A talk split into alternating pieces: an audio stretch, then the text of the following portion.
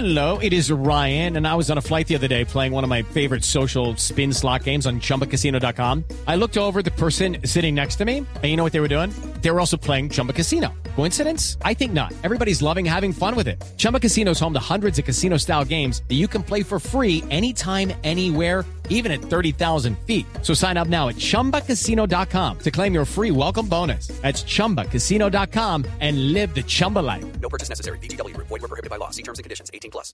Eh, Víctor, eh, queremos preguntarte cuál, cuál, cómo ves esa interacción entre medios de comunicación y redes sociales, cuál es la importancia y, y, cuál va a ser el futuro precisamente de esa, de esa, de esa necesidad de las redes sociales para los medios de comunicación. Bueno, eh, Carlos, yo creo que eh, fundamentalmente lo que hemos visto es que los ciudadanos están dando una muestra de que se puede participar en las redes sociales, de que la inmediatez, por ejemplo, es una apuesta en la que los ciudadanos tienen mucho que hacer, mucho potencial eh, y obviamente los medios de comunicación pues no pueden de, caer en la tentación de tratar de competir en la inmediatez. Siempre en un lugar del en el lugar de las noticias pues un medio no puede disponer de tener un corresponsal eh, permanente en una calle determinada mientras que el ciudadano sí está transitando tiene su móvil es testigo de los hechos y los comparte a través de sus plataformas digitales. A los medios ahora les compete más es quizás la curaduría de información, precisamente una gran cantidad de contenidos que están subiéndose a la red por parte de los ciudadanos, que lo hacen eh, a veces con buenas intenciones, otras no tanto, pero sobre todo sin un rigor periodístico. Entonces a los medios les compete es definir cuáles de esos contenidos son pertinentes, quienes van empezando a gestarse una una mayor credibilidad y por supuesto incorporar toda la dimensión del análisis eh, y de opiniones eh, autorizadas desde los distintos campos disciplinares. Entonces yo creo que va a ser una lo que viene ahora es precisamente poder decantar muchísimo más eh, todo ese mar de contenidos y, y seguir viendo al, al, ciudadano no como alguien que opina, sino como alguien que es un prosumidor, que consume y produce contenidos en tiempo real y a veces, a veces, mejor que los mismos medios. Eh, Víctor, buenas tardes. La...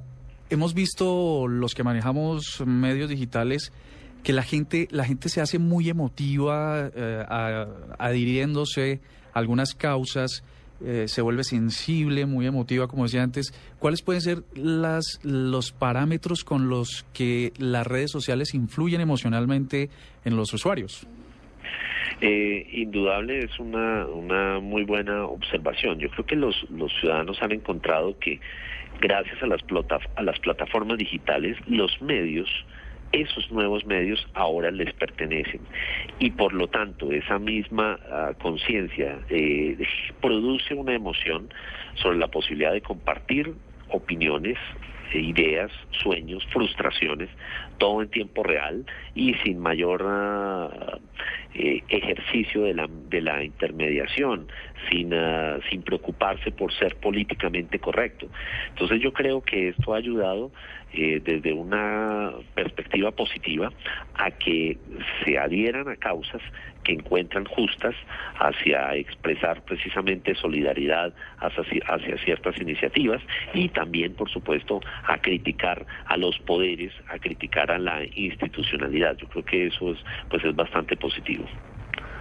Eh, Víctor y Andrés, nos hemos dado cuenta, bueno, con, con este asunto, en el boom de las redes sociales, que se eliminó, eh, digamos, algunos procedimientos que teníamos para acceder a la información. Por ejemplo, eh, ya el político, el alcalde o el presidente no hace una rueda de prensa para exponer algunos puntos a los que ha concluido, sino que lanza un tuit y con un tuit se convierte en una, eh, ese se convierte en un su medio para anunciar decisiones o para eh, eh, expresar opiniones.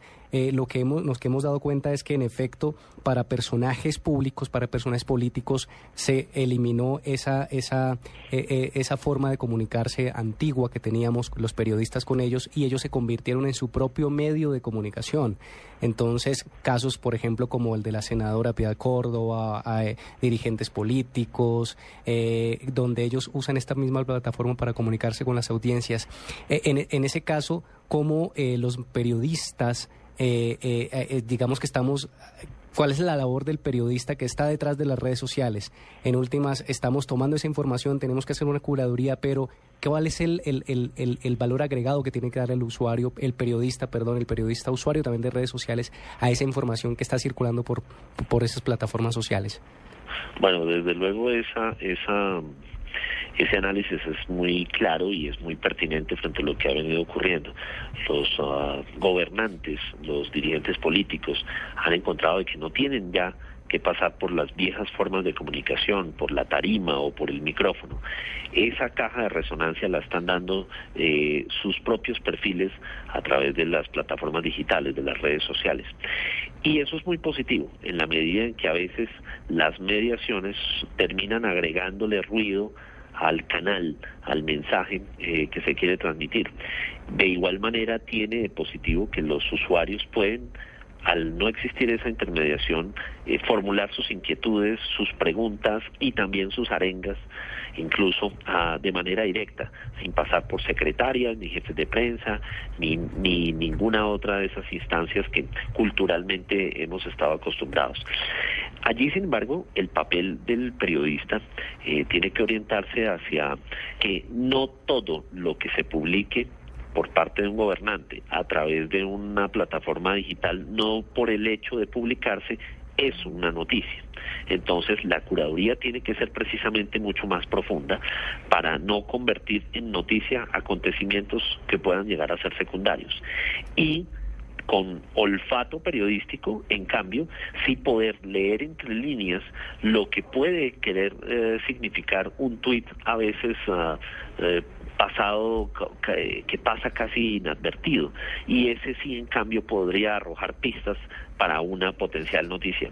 Entonces viene precisamente un desafío de mayor agudeza en el caso de redactores y de, y de editores en los medios.